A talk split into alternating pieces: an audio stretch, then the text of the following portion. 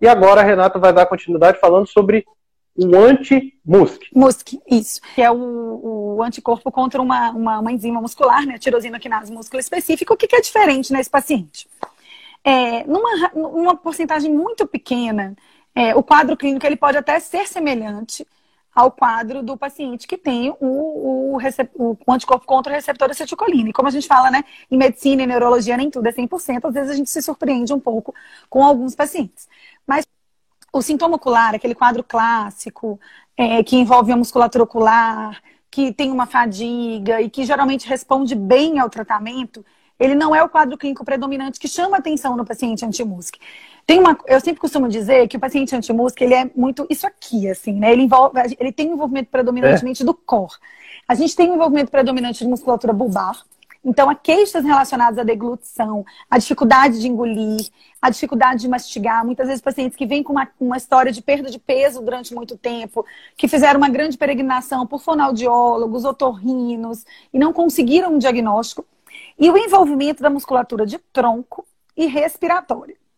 Então, é, são pacientes que eles desenvolvem, têm um risco maior de desenvolver crise miastênica pelo comprometimento ventilatório, inclusive com descrição de alguns pacientes que só fazem comprometimento ventilatório no início do quadro. Então, eu tenho um paciente assim, que foi um desmame difícil do ventilador, que ele só tinha um comprometimento ventilatório e depois de algum tempo ele desenvolveu outros sintomas que chamaram a atenção para miastenia graves. E outra coisa importante, a gente sempre pensa em miastenia graves quando a gente tem uma coisa que a gente chama de fatigabilidade, que é flutuação de sintomas.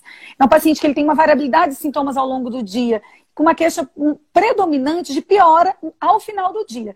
O paciente anti-MUSC nem sempre ele tem essa queixa.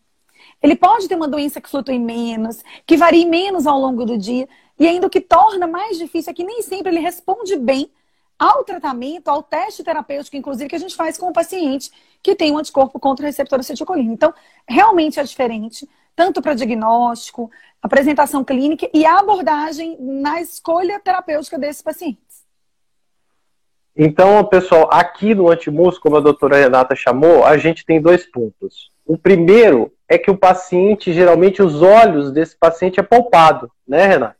Sim. A musculatura que é mais acometida é a musculatura da boca, garganta e a musculatura respiratória, mas principalmente essa questão da fala, de engolir. Sim. Esse paciente costuma emagrecer muito. Sim. É uma doença que vai evoluindo assim mais, mais lenta, mais arrastada, de vez de ser igual ao paciente com, com o anticorpo antireceptor, que flutua mais. Sim. Ele é um, um, paciente que vai mais. Às vezes você olha o paciente, ele tem até atrofia, né, Renato? Você olha assim, sim, sim. Assim, é um quadro então, que é mais arrastado, e às vezes a gente faz a eletromiografia, faz a, a pesquisa do antimusc, e o tratamento dele, realmente a gente vai precisar de recursos muito maiores.